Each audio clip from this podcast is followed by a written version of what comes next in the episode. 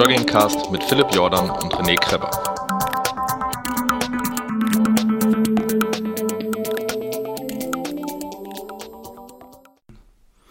Herzlich willkommen äh, bei Fat Boys Run. Ähm, heute ohne René, wieder mit einem Gast, äh, André Krivet von Brooks. Und er ist so ein bisschen der, der, der Chef Shoeman bei, bei Brooks, der Entwickler. Und äh, Total interessantes Thema. Ich hoffe, ihr findet es genauso spannend wie ich. Äh, ich habe voll Bock drauf. Ich hatte das große Vergnügen mit André ähm, äh, eher über einem, äh, ich glaube, einem Fisch auf Salat und ich äh, ähm, einer leckeren Pasta ein, ein, bei einem Mittagessen zu sprechen. Und die Geschichte damals, die er uns erzählt hat, die fanden wir beide so spannend, dass wir gesagt haben, say no more. Ähm, wir wollen das in einem Podcast haben. Und äh, äh, das ist jetzt der Fall. Herzlich willkommen, André. Ja, vielen Dank. Vielen Dank. Ich fand es auch spannend. An dem Tag konnte ich leider mein Essen dann gar nicht zu Ende essen, aber äh, ja, Hauptsache ihr hattet Spaß insofern. Wieso konntest ihr du dann essen? Das habe ich gar nicht mitbekommen. Ja, weil ich musste ja erzählen, insofern. Ah ja, stimmt. Oh Gott. Und dann am Ende hieß es so, wir müssen jetzt gehen und du so, oh, das ja. ich gar, die, die, die Szene habe hab ich gar nicht mitbekommen. Da hätte ich ja sehr übelst. Ja. Ähm, aber das ist übrigens eine seltene Sache. Ne? Damit kannst du eigentlich im Grunde angeben gehen, dass du dich mit mir unterhalten hattest und du viel erzählt hast und ich, ja. ich, ich ruhig war. Das ist, äh, das ist eine, das, äh, ich brauche dich eventuell mal eventuell als Zeugen, dass ich dich ja, irgendwo gerne. anrufe von irgendeiner größeren Diskussion, wo mir irgendwas unterstellt wird. Ähm, wir fangen mal ganz am Anfang an. Ähm, Du bist äh, äh, in einer sehr leitenden Position, was die Schuhentwicklung bei einem großen Schuhhersteller angeht. Mhm. Ähm, und ähm, wie, äh, äh, also Ausbildung, Studiums und Besetzungscouch mäßig kommt man denn in diese, äh, zu diesem Job? Äh, ja gut, das ist natürlich eine spannende Frage. Äh, letztendlich ist das so, wenn ich rückblicke auf meine eigene Karriere, dann ist das äh, letztendlich immer voll ungeplant gewesen. Das war einfach so ein bisschen, dass ich immer schon gerne in diesem Thema war und dann wirklich eine Sache zur anderen kam. Also das ist, glaube nicht, dass es da irgendwas gibt, was man unbedingt machen muss, damit das dann passiert, sondern das hat immer, glaube ich, was damit zu tun, was man gerne macht, wofür man steht, wie man, glaube ich, sich einfach ein bisschen hervortun kann aus der Masse. Und ich glaube, dass es in jedem anderen Beruf ist, dass man da dann, glaube ich, den Erfolg automatisch dann hat, weil man einfach das so mag, was man, was man mag, was man macht. Aber letztendlich, äh, ja, selber Läufer gewesen, äh, dann mit 16 angefangen in meiner Heimatstadt Iserlohn bei Runners Point ein bisschen Schuhe zu verkaufen, neben, neben der Schule ein bisschen Geld verdienen.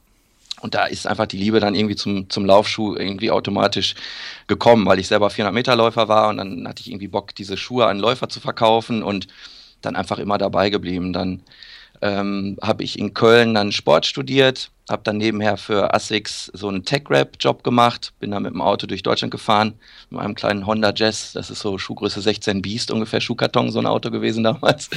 Und habe dann Schulung gemacht an die Händler, ne, so ein bisschen erklärt, wie die Schuhe funktionieren, biomechanische Grundlagen, solche Dinge. Und dann war ich eigentlich fertig mit meinem Studium in Köln, habe dann die letzten Jahre auch irgendwie die Biomechanik so ein bisschen lieben gelernt bei Professor Brüggemann der ja auch sensationell, ähm, ja, sagen wir mal, ein, ein Mensch ist mit Supervision. Wenn man dem einfach zuhört, das war, das passte einfach irgendwie alles. Und insofern, da ist irgendwie eine Sache zur anderen gekommen. Und dann war ich ja schon bei ASICS irgendwo drin, wollte eigentlich ja dann Sport und Lehramt äh, Englisch weiter an der Schule machen, habe dann nach dem Examen gemerkt, ähm, dass ich das vielleicht doch nicht unbedingt machen will und hatte dann das Angebot für ASICS als Außendienstler was ich überhaupt nicht machen wollte, weil ich dachte, das wäre dann so Klinkenputzen. Ne? So nach dem Motto, Ding Dong, ich habe ja noch einen Staubsauger oder auch vielleicht einen Laufschuh für Sie. Aber letztendlich waren das zwei super Jahre, weil man einfach mit den Händlern super arbeiten kann, weil man die, die Leidenschaft der Firma weiterbringen kann und so weiter. Also das, das war genial. Äh, habe dann aber gemerkt, dass vielleicht Außendienst auch nicht im, für immer sein müsste. Habe dann ein Angebot von Nike bekommen, äh, bin dann zu Nike gewechselt, das war 2000. Und ja, Nike kennt man ja auch so ein bisschen, ne, was sie so machen. Ähm, auch immer Athletenfokus, aber so in der Breite, sage ich mal, für den Endverbraucher oft ja sehr aufs Stylen so ein bisschen bedacht. Und als Deutscher dachte ich dann immer, Jungs, das muss ja auch mal ein bisschen funktionieren hier. Bis sie dann irgendwann mal sagten, so jetzt mach einfach mal selber und hatte dann wirklich den, den, die Möglichkeit, meinen Traum dann wirklich zu leben, nach äh, Biwaten zu ziehen und dann da tatsächlich Schuhe zu bauen. Das war 2003. Aber und so wie, ging das dann, merkst du schon immer weiter, ne? Äh, äh, ich verstehe, ich bin ja auch jemand, der, der, äh, sonst würde ich diesen Podcast nicht machen. Ich denke ja. auch manchmal, ich müsste eigentlich auch in dieses, in diese Branche wechseln, so begeistert. Ich bin nämlich nicht ja. ausgeredet, aber äh, wenn ich jetzt äh, äh, trotz Laufbegeisterung und dass ich mir viele Schuhe angucke und so, wenn, wenn Nike jetzt zu mir sagen will, ja, dann mach mal, dann würde ich da vom, von einem leeren Tisch stehen und denken so, ja, was will ich eigentlich überhaupt? Wie, wie, wie bist du denn an deinen ersten Schuh gegangen? Also hast du da, haben, sagen die dann hier, guck mal, hier ist ein Stapel verschiedener äh, Schäume zur, zur Dämpfung und verschiedene Materialien und bau uns mal einen, einen Low-Drop-Schuh oder, oder wie hast du das, wie bist du das angegangen? Ja, letztendlich war das ja so, ich hatte ja eine, ich hatte ja eine Meinung. Ich habe ja, ich habe ja nicht nur kritisiert, ich habe einfach, ich habe dann auch, du musst dann auch Lösungen anbieten. Du kannst ja nicht nur jemand sein, jetzt wie im Wahlkampf in den USA oder so, der einfach immer nur alles, alles blöd findet, sondern du musst halt auch sagen, okay, äh, schlecht, aber hier sind drei Dinge, die ich machen würde. I'll make Nike dann, great again. Ja, genau. Nein, schon konkreter auch am Schuh, ne? dass man ja. sagt, jetzt zieh das Ding nochmal an irgendwie, das haut dich ja sowas von in diese Bewegung rein, vielleicht sollte man diese Ecke da mal abrunden oder so, ne? so ganz, ah, okay, äh, okay. weißt du, so konkrete Sachen. Aber du Schuh. bist also dann praktisch von einem bestehenden Schuh ausgegangen und hast daran praktisch äh, äh anhand dessen deinen neuen Schuh gebaut oder äh, wie muss man sich Naja, sagen wir mal so, ich, ich, es gibt ja eine Produktlinie und als ich dann da angefangen habe, gab es halt Produkte, die ich dann updaten musste. Da war zum Beispiel so ein Structure Tri-X von Nike, kennt man ja auch, den, den musste ich einfach dann updaten. Und da hatte ich dann einfach dann vom Konsumenten aus ausgehend mir überlegt, was will dieser Läufer mit so einem Schuh und habe dann überlegt, was dann funktioniert oder was eventuell nicht so gut funktioniert. Und so mache ich das eigentlich seither, seither auch, auch für Brooks, dass man einfach sagt, äh, letztendlich ähm, dieses ganze Reden, was wir alle so unheimlich gerne tun, letztendlich muss das Ding am Fuß funktionieren. Und das größte Kompliment ist, dass Leute sagen, eigentlich habe ich den Schuh gar nicht gespürt. Ja, das war ich, die, die Leute laufen ja gerne. Die laufen ja nicht, weil die den Schuh so toll finden, sondern die machen die Aktivität des Laufens so unglaublich gern. Und ich möchte denen dann eigentlich das ermöglichen, ohne dass ich sage, der Schuh muss jetzt aber so in den Vordergrund gestellt werden, weil dann sollte man ihn sich irgendwo in eine Vitrine in, ins Wohnzimmer stellen. Ne? Es geht also darum, dass man irgendwo mit in Harmonie mit dem Körper, mit den Lauferlebnissen, die der Läufer haben möchte, das so in Einklang bringt, dass die Frequenz verschwindet, dass das sozusagen so ein Ding wird, dass man denkt, das war so ein geiler Lauf, Schuhe, ach stimmt, hatte ich ja auch an und das funktionierte. Und das deswegen, um deine Frage von eben zu beantworten, ähm, der Ausgangspunkt ist für mich immer ähm, letztendlich der Läufer. Und was bedeutet das? Also der Läufer hat erstmal irgendwelche Dinge, die sich vorstellt, wie der Lauf sich anfühlen soll, schnell oder langsam gedämpft oder wie auch immer, Trail oder wo auch immer. Das ist das eine. Und das andere ist dann aber noch dazu, und das finde ich auch sehr spannend, ist wirklich dieses, dieses Thema Biomechanik. Ne? Dass man einfach überlegt, ein Fuß, äh, die Gelenke, äh, das Knie, die Hüfte, das ist so komplex.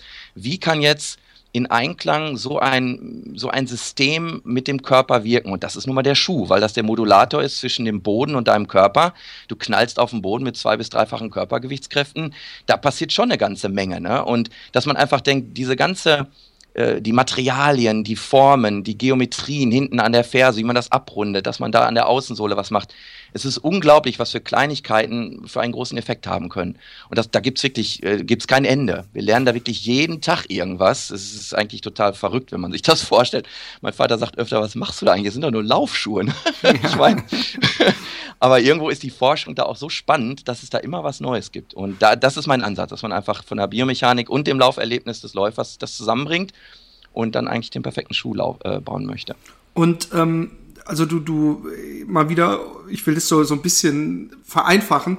Du, du, du hast damals dann gesagt, okay, äh, ihr habt diese Lauflinie hier, warum machen wir hier nicht die Veränderung und da die und vielleicht äh, das Upper ein bisschen dünner oder hier die Zunge, die, die stört ein bisschen, machen wir die ein bisschen dicker.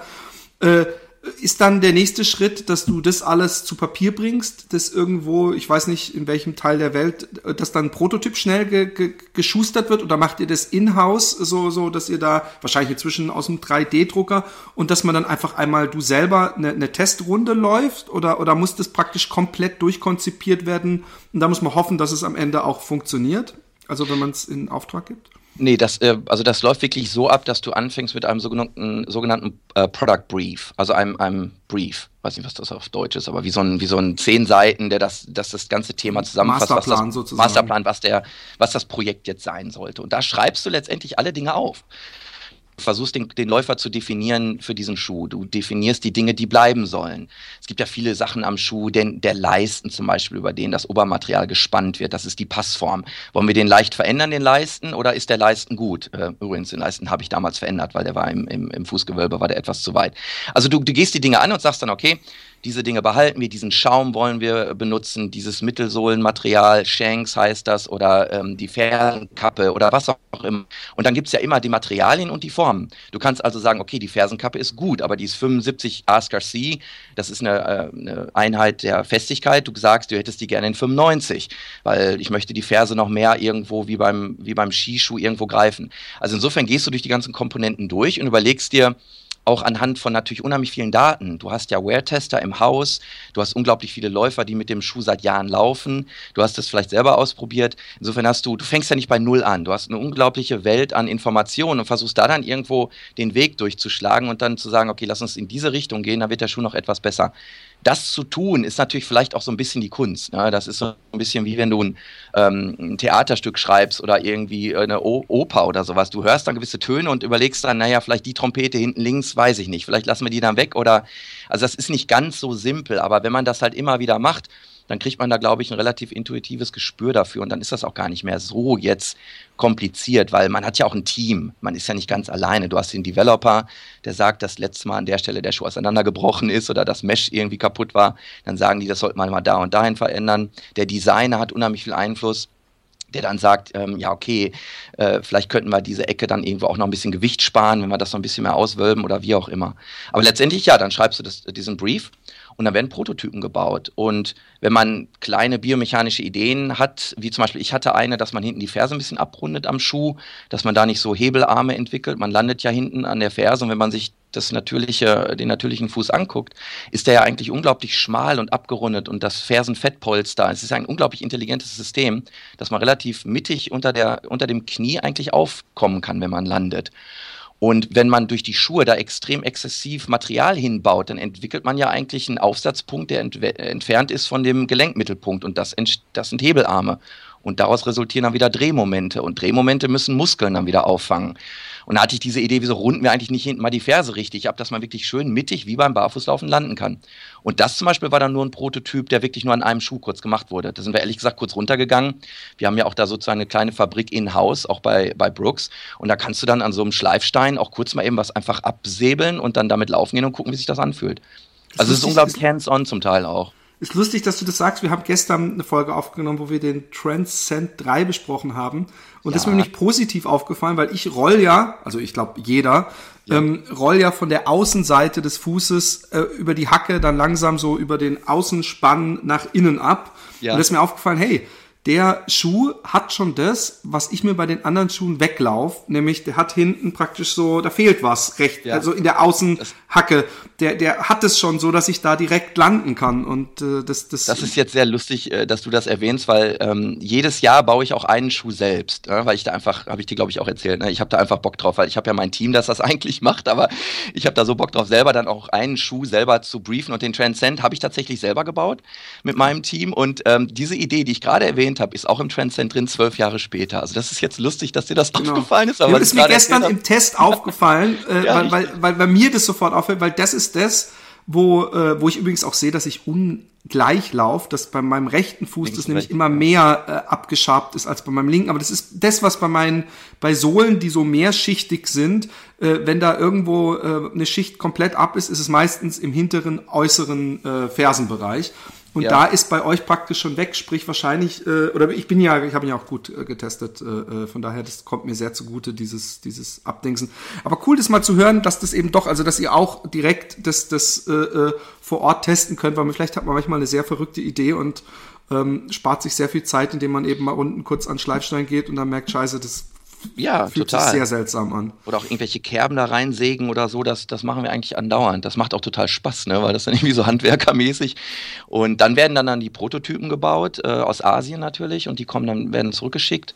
Und dann wird das getestet und dann gibt es Prototypen 1, 2 und 3 und dann gibt es das Sales Meeting und dann wird dann sechs Monate später ähm, der Schuh dann im Laden sichtbar. Und letztendlich die ganze Aktion dauert ungefähr so 18 Monate. Also von der Idee die man dann meistens ja beim Laufen bekommt und die Prototypen dauert es dann 18 Monate, bis dann der, der Läufer dann tatsächlich äh, das Produkt kaufen kann. Cool. Also es gibt, äh, gibt's denn, ich meine, du bist da, wahrscheinlich ist Leidenschaft und, und Liebe zur Arbeit immer das Beste, um irgendwo erfolgreich zu sein. Aber äh, wenn du jetzt, ähm, sagen wir mal, äh, einen jungen Mann hättest, der sagen würde, ich will das auch machen, was du machst und, und du bräuchtest auch solche Leute. Was ja. würdest du denn am liebsten haben, was sie studieren oder was, was sie ausbildungsmäßig machen? Was ist denn für dich was, wo du denkst, das ist ganz wichtig in diesem Job? Du weißt, was ich mal spannend finde? Ähm, ich, ich, wir stellen ja viele Leute ein und ich denke dann immer, dass ähm, was die meisten Leute nicht tun, ist, sich in die Situation des anderen zu versetzen. Ich finde, das ist immer das absolute äh, Magische, wenn jemand versteht, was der andere eigentlich von einem will. Weil was man selber erzählen möchte, ist ja relativ einfach. Ne? Das tut man. Man macht den Mund auf ja. und erzählt das, was man selber, woran man glaubt und wie toll man ist und so weiter. Was ich immer spannend finde, ist, wenn jemand äh, die andere Seite versucht zu verstehen und auch dann was zu sagen, was, was dieser Person ja dann hilft. Was ich damit dann jetzt sagen möchte, ist, ähm, das habe ich versucht ja eben schon durchleuchten zu lassen, ist, ich finde, dass man äh, äh, zu irgendwas eigentlich eine Meinung haben sollte. Ja, heutzutage wird oft so alles in einem, man ist super, überall super. Ne? Die Noten sind genial und überall 1,0. Nur letztendlich, wenn du dir überlegst, was, wen würde ich einstellen? Ich würde jemanden einstellen, der natürlich in diesem speziellen Bereich eine extreme Leidenschaft hat. Und da gibt es gar nicht so viele von, weil die sagen dann, ach, ich möchte gerne für eine Laufschuhfirma arbeiten ja gut, wir haben da 540 verschiedene Stellen. Ne? Was bedeutet das denn jetzt konkret? Aber wenn jemand sagt, okay, es gibt äh, im Laufschuhbereich an der, an der Sache, am, an der Biomechanik zum Beispiel etwas, ähm, dass man das verbindet und dass da was rauskommt, was wirklich was Besonderes ist, das sticht immer hervor. Das, also insofern diese, diese, diese Meinung zu haben oder irgendwo sich auch äh, zu erlauben, eine Meinung zu haben. Ich, ich glaube, das ist das Besondere. Insofern kann das wirklich von allen Ecken kommen. Das kann natürlich Biomechanik sein, das kann aber auch einfach nur ein Sportstudium sein. Ähm, nur viele sagen, ich bin so begeistert vom, vom Laufschuh. Nur die Frage ist dann, okay, aber warum sollte ich begeistert sein von dir? Und das hörst okay. du dann im Gespräch, ne, wenn dann jemand sagt, ich laufe die Schuhe und mir fällt immer das und das auf. Und wenn dann diese Idee, wenn du merkst, da ist ein Ansatz, da ist jemand, der eine, eine, eine Meinung hat, die er versucht dann auch umzubringen, äh, rumzubringen in dem Produkt, das finde ich dann spannend. Ne? Das ist, weiß nicht, ob das gut erklärt ist, aber das finde ich mal toll, wenn Leute irgendwo eine, eine eigene Meinung haben. Cool.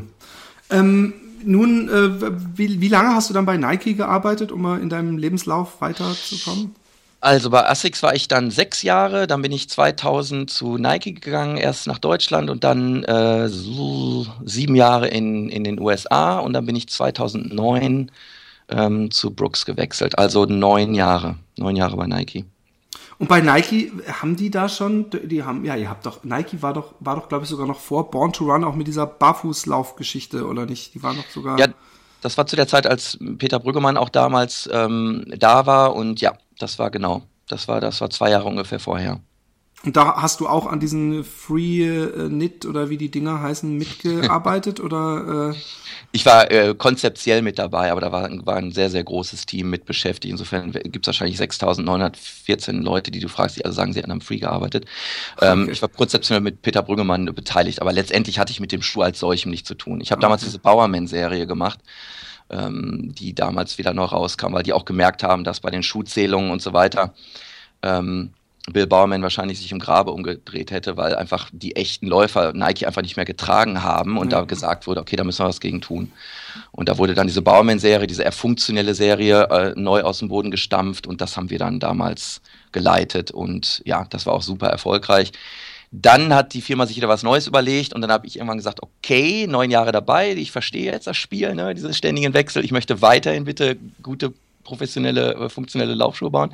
Und dann kam halt das super Angebot von Brooks. Und diese Firma, äh, da bin ich echt super happy, weil die, da geht es um gar nichts anderes, ne? weil Brooks wirklich ja nur Laufen macht. Und das ist ja meine Leidenschaft. Da gibt es nicht dann die Fights mit dem Budget für nächstes Jahr, weil dann gibt es dann äh, Wimbledon oder eine Fußballweltmeisterschaft oder wie auch immer. Es ist wirklich eigentlich nur Laufen und vor allem auch die Laufschuhe. Und insofern bin ich da sehr gut aufgehoben.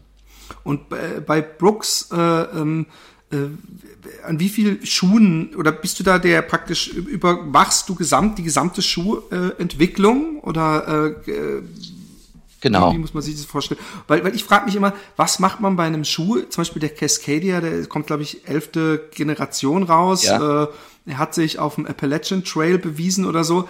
Ja. Ähm, ist nicht eigentlich das Schlimmste, was dir passieren kann, dass du den perfekten Schuh entwickelst und denkst, scheiße, was soll ich da überhaupt noch ver verändern? Oder ich meine, es erwartet oder habt ihr auch, gönnt man sich eventuell auch mal und sagt, wisst ihr was, der Cascadia, den verkaufen wir weiterhin, aber der, da, da kann man nicht mehr viel dran schrauben. Das geht dann nur noch. Das ist eine Das ist eine super Frage, die ähm, wird auch sehr oft gestellt. Die Sache ist nur die, das ist so wie in der Autoindustrie auch. Glaubst du, dass BMW sagen würde, sie haben das perfekte Auto gebaut. Also es ist bei mir jetzt persönlich, bei meinem Team genauso. Wir haben es noch nicht geschafft und ich glaube auch, dass ich es nie schaffen werde.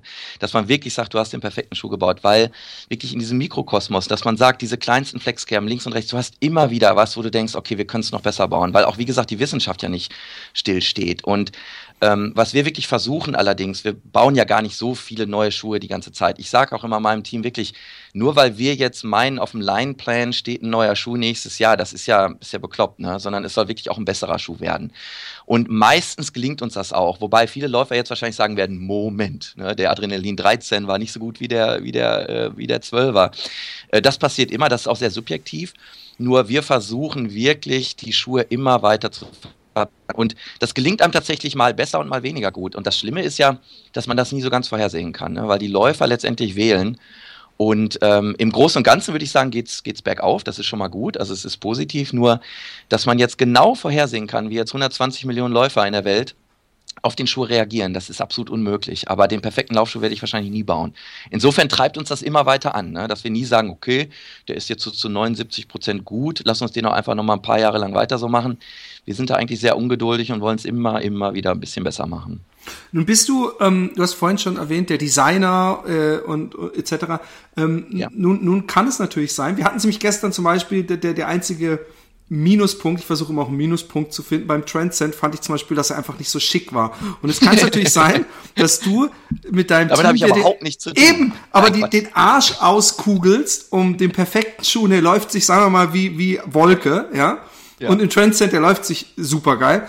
Und, und, und dann verbockt es praktisch man am anderen Ende. Und eigentlich war, hat man nie wissen können, ob das nicht der beste Schuh ever gewesen wäre. Und dann, dann, dann äh, äh, finde ich ja übrigens, dass Laufschuhe generell langsam schöner werden. Äh, äh, äh, es ist aber immer noch diese Krankheit mit viel Silber und Gold und so, die, aber das ist auch eine Geschmackssache wieder. Es gibt wahrscheinlich Leute, die wollen das und Silber und ja. Gold hat ja auch was von Tech irgendwie. Ja, ja. Aber ähm, ähm, äh, ich merke es auch, dass ich bestimmte Schuhe total toll finde und andere Leute sagen, äh, die würde ich mir nie anziehen. Aber äh, ist natürlich eigentlich ja immer noch auch äh, dummerweise so eine, so eine Mode Branche äh, und und ähm, ich, ich merke es auch, dass zum Beispiel diese komischen Nike-Schuhe, dass die Leute die kaufen wollen, bevor sie es überhaupt Test gelaufen haben und äh, irgendwie so 120 Kilo Monster da in den Laden, wo ich öfter meinen Freund besuche, reinkommen und sich so ein Free kaufen wollen, wo ich denke, viel Spaß, äh, Grüße, grüß mir dein Knie in zwei Wochen. Und ähm, aber das ist so ein optisches Ding.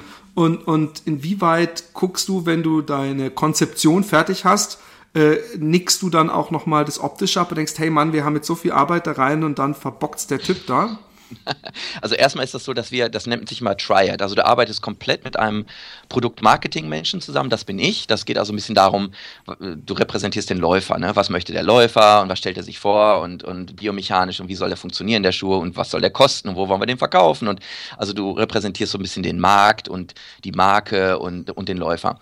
Der Designer letztendlich ist dann der, der tatsächlich diese ganzen Worte wirklich zu Papier bringt. Ne? Also dass man, man denkt oft, ich bin der Designer, ich kann noch nicht mal einen geraden Strich Strich zeichnen. Ich bin absolut nicht der Designer. Der Designer ist wirklich der Künstler, der ähm, die gesamten äh, Zeichnungen macht. Auch 3D, also nicht nur jetzt das Äußere oder die Farbe, das denken auch wiederum viele, sondern tatsächlich auch das Innenleben eines Schuhs. Die ganzen Kanten, Flexkerben, alles biomechanisch, was ich gerade erzählt habe, muss ja in einem Prototypen realisiert werden. Und Asien weiß ja nicht, was wir da wollen. Das muss also bis ins kleinste Detail gezeichnet werden. Und das macht alles der Designer. Und der Developer, der entwickelt den Schuh. Also der kümmert sich tatsächlich darum, dass der gebaut wird in, in den Prototypen und mit den Materialien und wie das alles zusammenkommt und geklebt wird und vernäht und alles. Also das ist eigentlich ein super spannendes Team. Insofern sehen wir das auch alles immer zur gleichen Zeit. Äh, insofern machen wir das doch alles zusammen. Wenn wir jetzt zum Beispiel sagen, der Schuh sieht nicht so gut aus, dann ist ja nicht so, als ob wir das vorher nicht gesehen hätten. Also das ist dann auch unsere Entscheidung. Trotzdem sprichst du natürlich was unheimlich Spannendes an. Und das ist, dass Laufschuhe ja nicht nur zum Laufen gekauft werden, sondern auch einfach dieses ja, man zeigt den Mitmenschen, dass man athletisch ist und dass man fit ist. Also Laufschuhe wurden ja auch schon immer so getragen und sind ja auch so ein sehr emotionales Ding. Frag mich übrigens nicht wieso. So wie Uhren wahrscheinlich. Da ist ja irgendwas dran, was Leute einfach Statussymbol oder du willst irgendwas über deine Persönlichkeit aussagen. Und da ist jetzt unheimlich spannend, wie sich die verschiedenen Firmen positionieren. Denn wie die Firmen, von denen wir eben gesprochen haben, äh, du kannst natürlich argumentieren, dass die schon geil aussehen. Das finde ich ja auch. Zu Jeans, äh, tolle Schuhe. Nur ähm, wir haben immer so dieses, dieses Prinzip Form folgt der Funktion. Also Form follows Function. Also ja. die Funktion ist erstmal das Wichtigste, weil wir verkaufen, wie gesagt, keine Sammlerstücke, sondern, sondern Laufschuhe. Mit denen sollst du laufen gehen. Und insofern, was du zum Beispiel erwähnt hast, ist ein super Beispiel. Die Ferse hinten ist abgerundet. Ne? Das hat eine Idee, weil du landest, äh, du kommst diagonal auf den Boden auf. Und insofern, wenn du da einfach das Material wegnimmst, hast du einen viel sanfteren äh, Bodenkontakt optisch für das Auge ist das vielleicht komisch, dass das da abgerundet ist. Wäre vielleicht cooler, wenn das da gerader ist, wie normale Laufschuhe aussehen. Das ist ja zum Beispiel die ultimative Frage, ist, wie beantwortet so eine Firma dieses Thema? Sollen wir jetzt eher an das Ästhetische gehen und sagen, nee, wir machen hinten schön diese Kante dran, weil das einfach gut aussieht? Oder sagen wir, nee, läuft sich nicht gut, dann machen wir lieber eine Abrundung ran, weil das ja nach wie vor ein Laufschuh ist.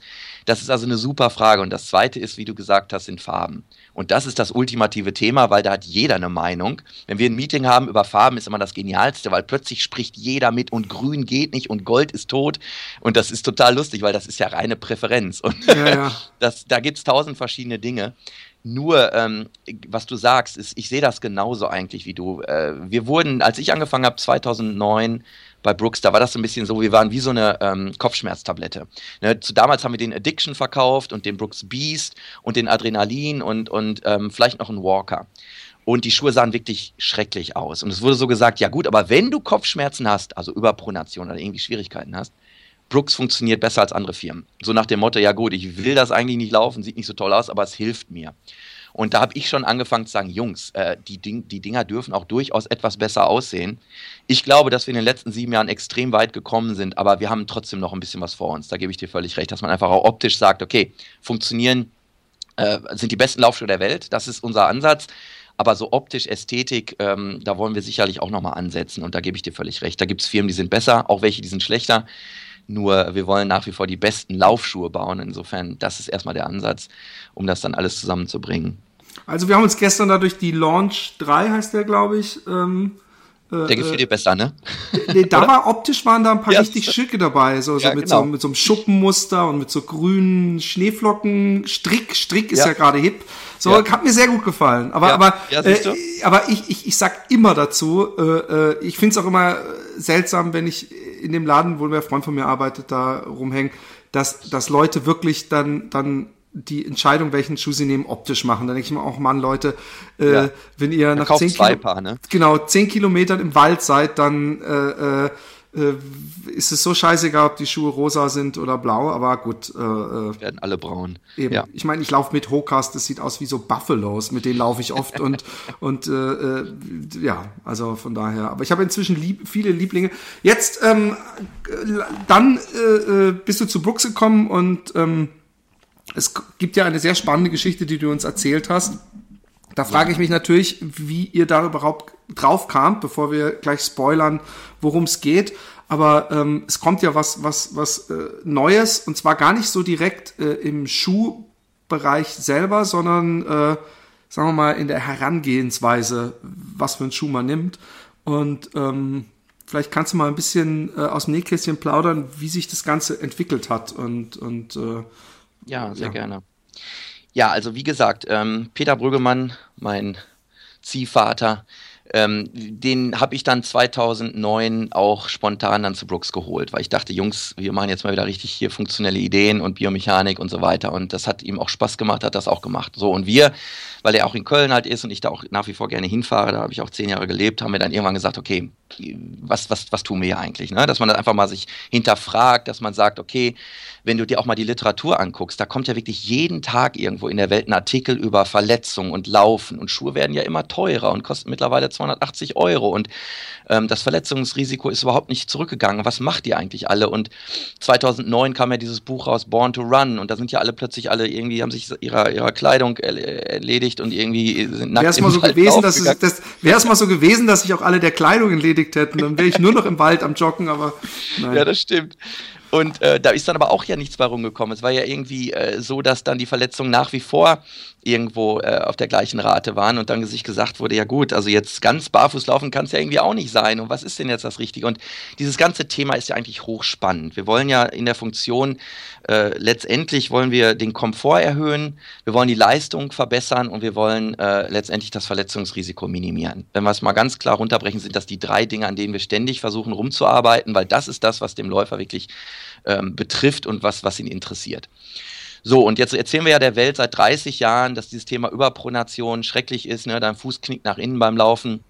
Ähm, und, und deshalb seid ihr alle verletzt. Und äh, Benno Nick hat schon damals in den 80ern äh, ein Buch geschrieben und in 2010 ein Update zu diesem Buch geschrieben. Das heißt letztendlich äh, ähm, Biomechanics of Sport Shoes und da gibt es einen Artikel drin, ein, ein ähm, Paragraphen 15 weltverändernde Seiten mit dem Thema Preferred Movement Path.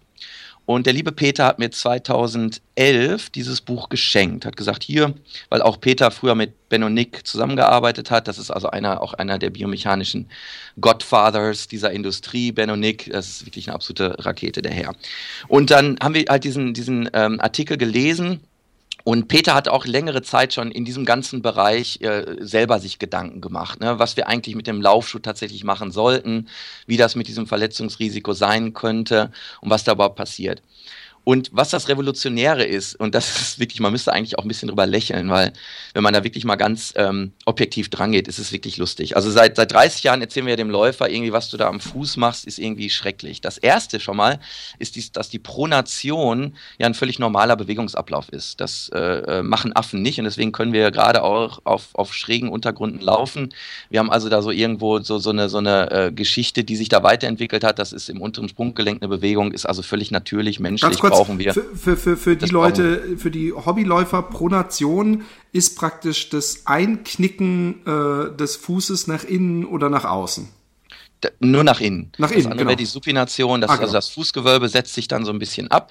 Ähm, die, die äußere Kante des ähm, Fersenbeins geht leicht hoch und deswegen knickst du, dann, knickst du dann leicht nach innen. Also die Pronation ist schon mal völlig normal. Das ist auch so lustig, wenn Leute dann in den Laden gehen und sagen, sie, sie pronieren. Ne, das ist sowas wie ich atme oder so, weil das ist ganz normal. Also wenn jemand sagt, ich proniere, ist das nichts Schlimmes, alles gut. Was das Schlimme war, ist dieses Überpronation.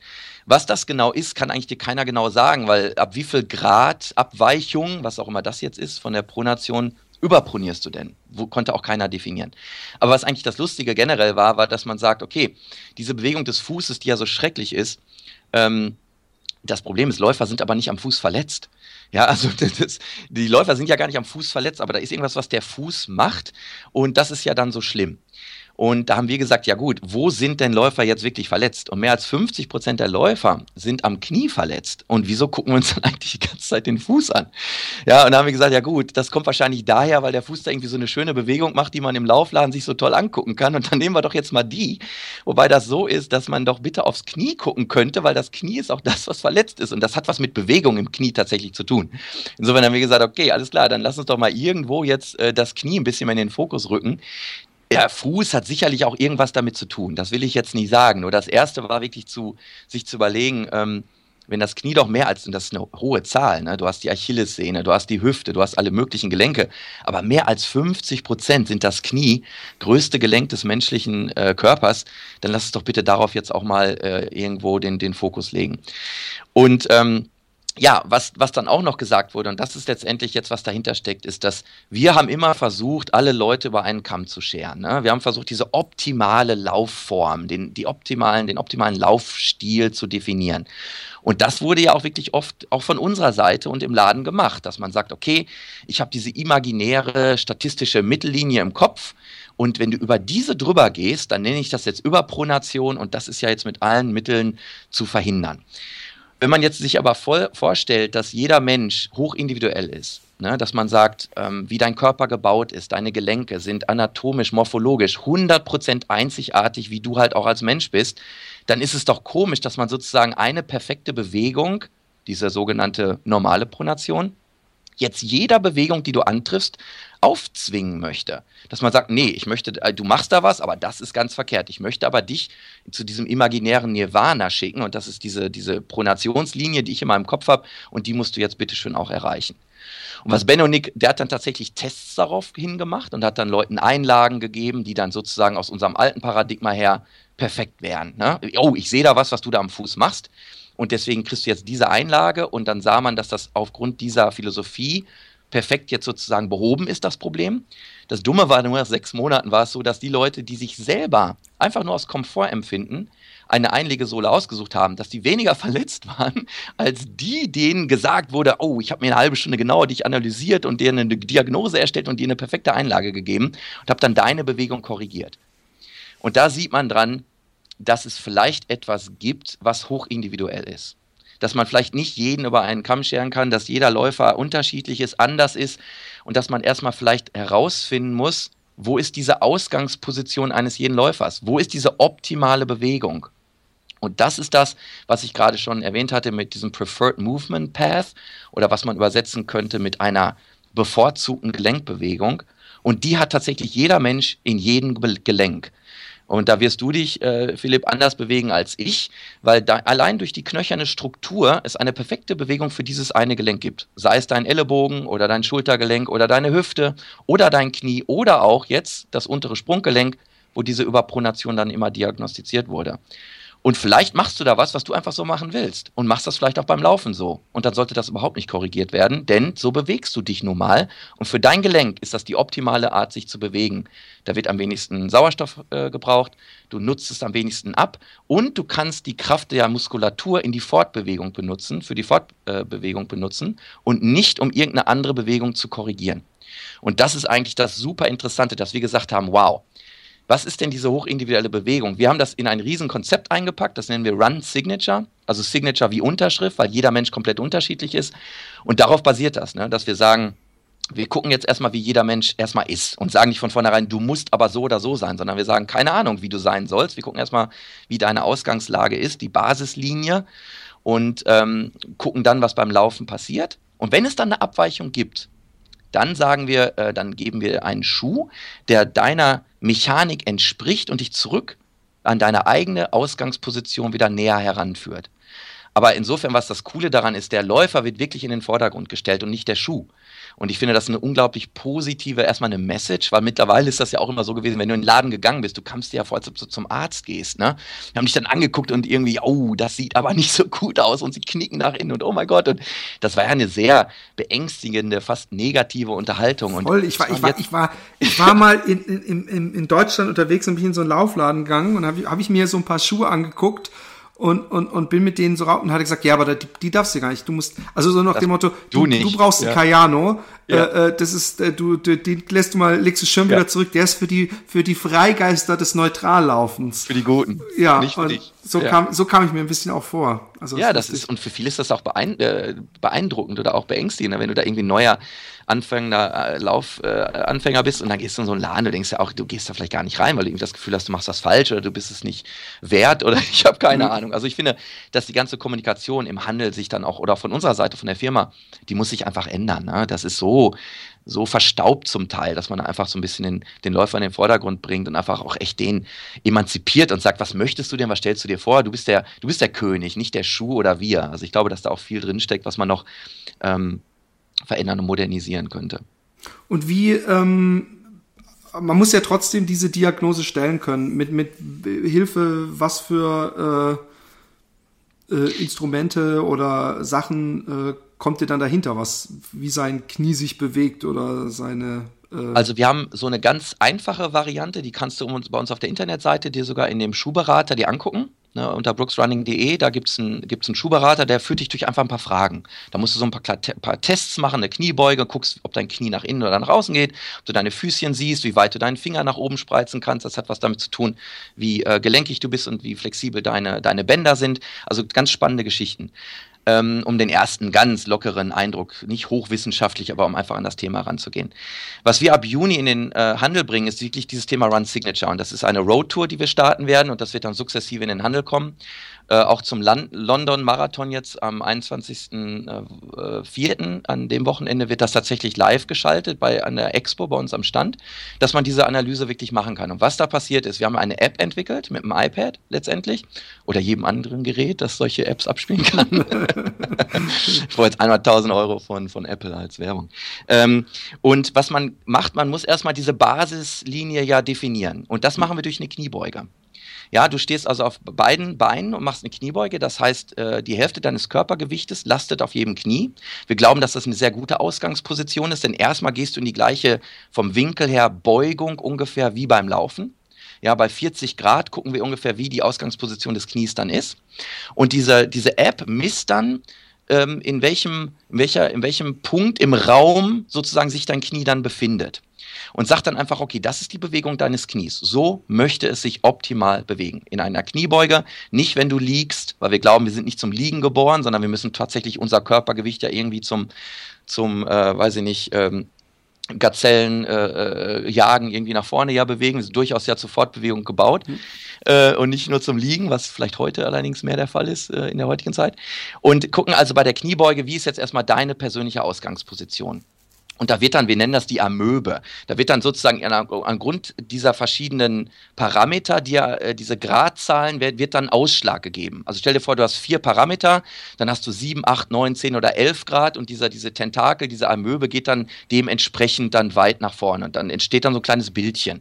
Okay, ähm, du musst jetzt auch gar nicht wissen, was das für Bewegungen sind. Das ist dann natürlich etwas kompliziert, weil das Knie geht nach innen und nach außen und die Tibia, also der Unterschenkel, macht auch eine Innenrotation. Das ist auch völlig egal. Das muss der Läufer alles gar nicht wissen. Es gibt nur verschiedene Bewegungen in verschiedenen Ebenen, die das Knie einfach macht.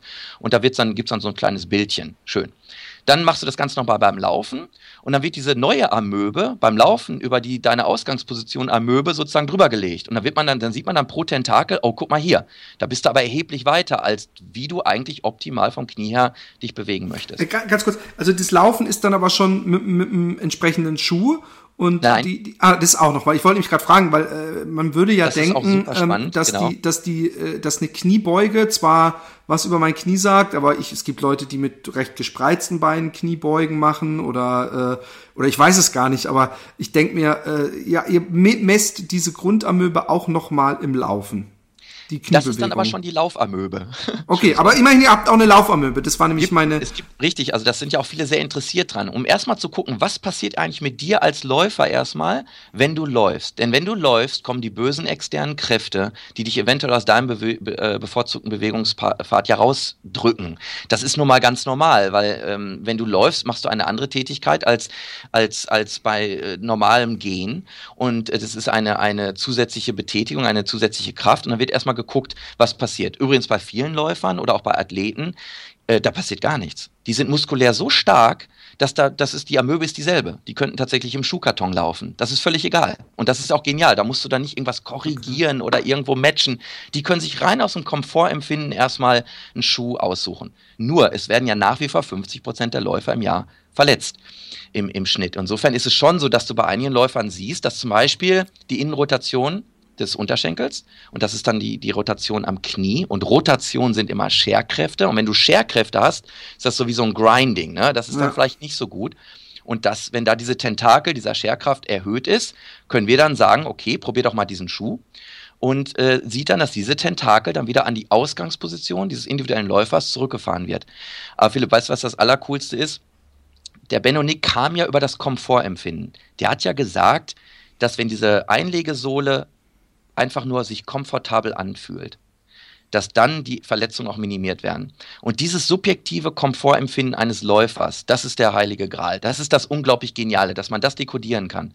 Und wir haben das Gefühl, durch Run Signature dieses, dieses, dieses Komfortempfinden zu dekodieren, weil was oft rauskommt, ist folgendes. Der Läufer hat dann diese Amöbe, dann geht er laufen und eine dieser Tentakeln schert dann aus. Dann sagen wir, okay, interessant, jetzt haben wir einen Schuh mit Technologien drin, die diese Amöbe sozusagen an dieser Tentakel angreift und dir hilft, dann wieder zu eigenen Ausgangslage zurückzubringen. Dann läuft er in diesem Schuh und was ganz oft dabei rauskommt, ist, dass der Kunde dann auch sagt, der Läufer dann sagt, boah, dieser Schuh fühlt sich auch am geilsten an. Und das ist so cool, weil dann, dann ist das, die Läufer, die das die wollen den Schuh aus der Hand heben. Das hatte ich jetzt schon öfter. Ne? Die haben dann den Schuhkarton und du sagst, dann kann ich noch mal eben gucken. Ich will gucken, ob die gleichen Größen auch im Karton sind. Ne? Nee, nee, nee, lass mal und so. Die sind dann so emotional mit diesem Schuh verbunden, weil die dann wirklich denken, das ist mein Schuh. Die haben sich meine Ausgangsposition angeguckt, nicht irgendwelche statistischen Mittelwerte oder wie auch immer. Dann haben die mir diesen Brooks-Schuh gegeben und der passt genau auf, wie ich laufe. Ich habe das gesehen an der Möwe und ich fand den gut. Die fragen gar nicht mehr, wie der aussieht, die fragen auch nicht, wie teuer der ist, die wollen einfach nur zur Kasse gehen, weil die einfach persönlich so dann damit diese Affinität haben, dass sie das Gefühl haben, da passt was zu meinem äh, Körper, zu meinem, wie ich laufe. Und das ist eine unglaublich positive Erfahrung. Aber die, die, die, die Schuhwahl ähm, erfolgt anhand äh, der Lauf- und Stehermöbe oder auch nochmal anhand der Laufamöbe mit Schuh? Natürlich, richtig, okay. mit Schuh. Ja, ja, genau. der Schuh hat ja dann dir, äh, dich unterstützt, wieder an deine Basislinie zu kommen. Der Schuh soll ja nicht absolut, das war ja früher so, ne? Oh, du überpronierst, ich gucke mir sozusagen nur das Endstadium an. Was die Leute ja nicht gemacht haben oder wir auch nicht ist, wir haben nicht zwei Datenpunkte uns angeguckt, sondern nur einen. Nur das Ende. Wir haben geguckt, jemand überproniert. Aber das Entscheidende Dein Kollege halt ruft mich übrigens gerade an. René? Der Christian. Ach so. Scheiße. Der weiß doch, wir reden jetzt. Was ja, ich mach ähm, mal dass, dass wir gesagt haben, ich will erstmal die Ausgangsposition haben, dann wie du läufst und nur das Delta, also die, der Unterschied ist das, was wir uns angucken wollen. Ne, das ist das Coole, weil jetzt wird einfach jemand sofort irgendwo verurteilt. Ne? Ich sehe eine Bewegung, du überpronierst. Ja, vielleicht überpronierst du aber auch bei der Kniebeuge und du willst einfach überpronieren und alles ist gut und du willst einen neutralen Schuh haben.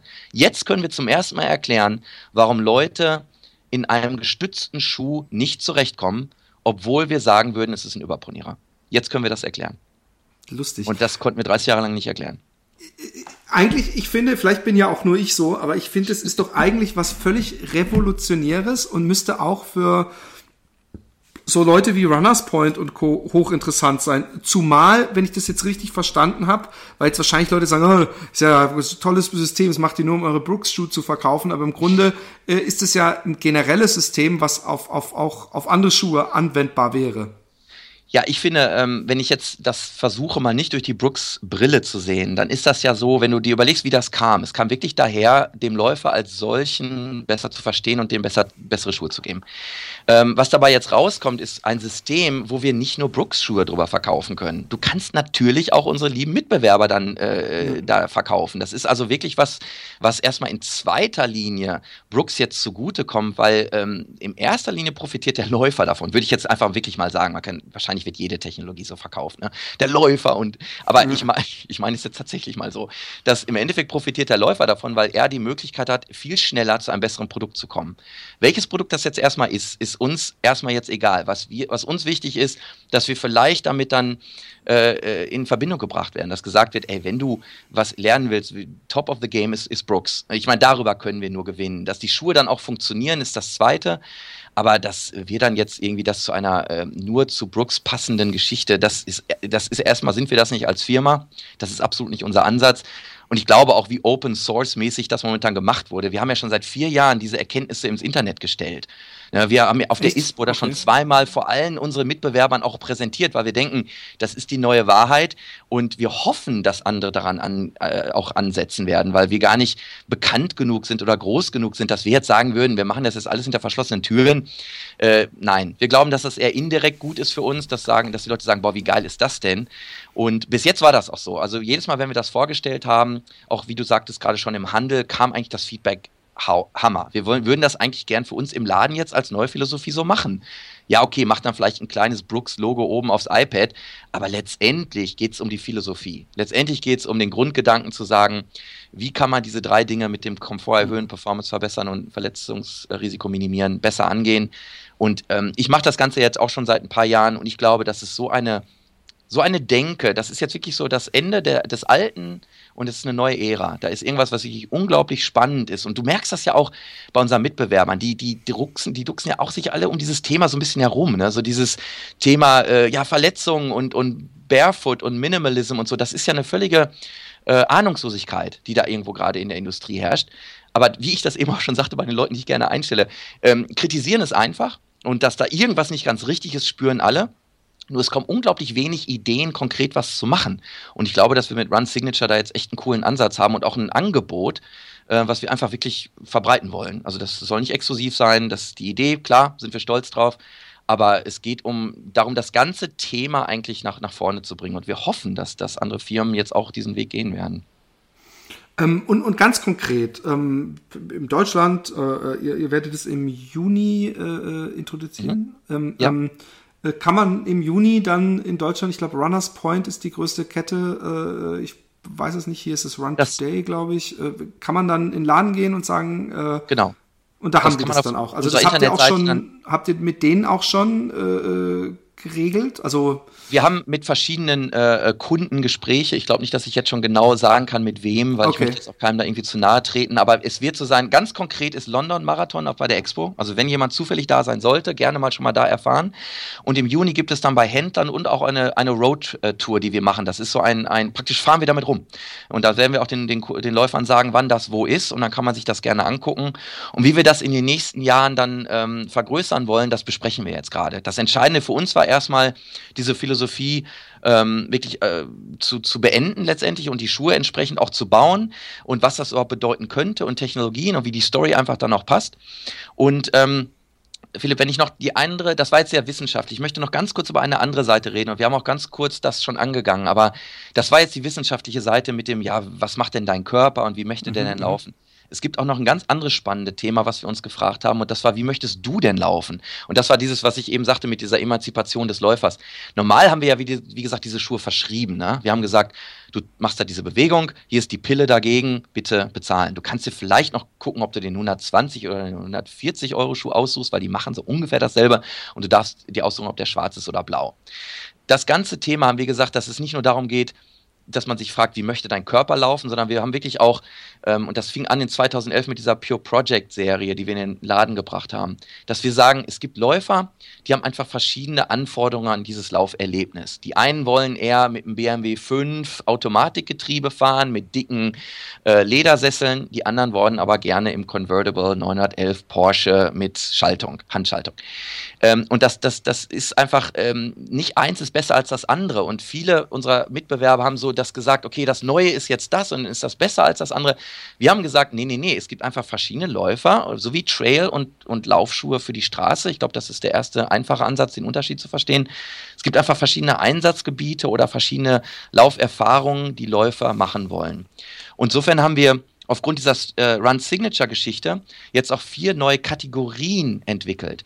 Weil die Laufschuhkategorien bisher, die letzten 30 Jahre, waren anhand der Biomechanik eingeteilt. Völlig bescheuert, wenn du dir das mal vorstellst, weil wenn du ein neuer Läufer bist und kommst an den Laden und siehst dann Motion Control, Support, Neutral Guidance, Lightweight, dann sagst du, was, was ist denn? Was sind denn das für Worte, wenn du das gar nicht weißt? Was soll denn neutral bitte bedeuten? Ne? Ich bin nicht neutral, ich habe eine Meinung.